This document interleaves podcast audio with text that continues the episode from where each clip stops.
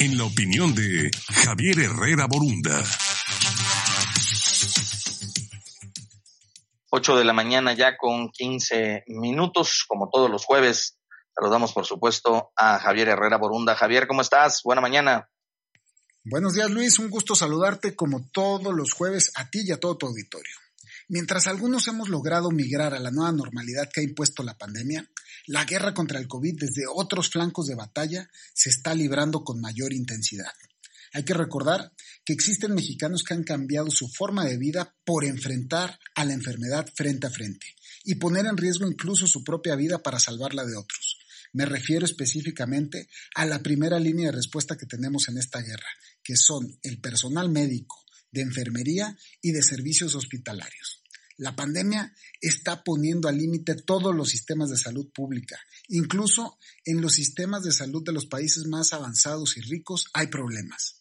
El personal trabaja bajo una gran presión y no cuenta con los materiales y equipamientos necesarios para hacerlo. No en vano, hasta el Secretariado Ejecutivo de la ONU ha hecho un llamamiento a la solidaridad global. Se estima que el 15% de los casos positivos que se han presentado en México corresponden al personal del sector salud. Si estos héroes de bata blanca flaquean, ¿quién nos va a cuidar? Esa es la pregunta. Por tal motivo, el pasado lunes en la Junta de Coordinación Política del Senado de la República, en un acto sin precedentes de solidaridad y congruencia, todas las fuerzas políticas decidieron comenzar a trabajar un convenio con el INSABI a efecto de que el Senado le pueda dar en especie insumos para la protección del sector salud. Hablamos de una cantidad de insumos equivalente a 250 millones de pesos. Jurídicamente, no se puede dar en numerario el apoyo.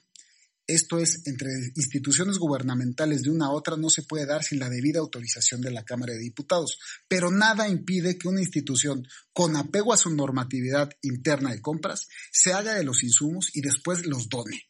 Posiblemente el convenio se formalice esta misma semana y deje un gran precedente. México no ocupa de reformas jurídicas para que discrecionalmente se muevan los destinos del presupuesto. Solo ocupa de buenos políticos que pongan al país por delante, voluntad y oficio. Habiendo eso, los juristas siempre encontraremos cómo ayudar. Soy Javier Herrera Borunda, esta fue mi opinión y les dejo un gran saludo. Gracias. Gracias a Javier Herrera Borunda, como siempre, como todos los jueves.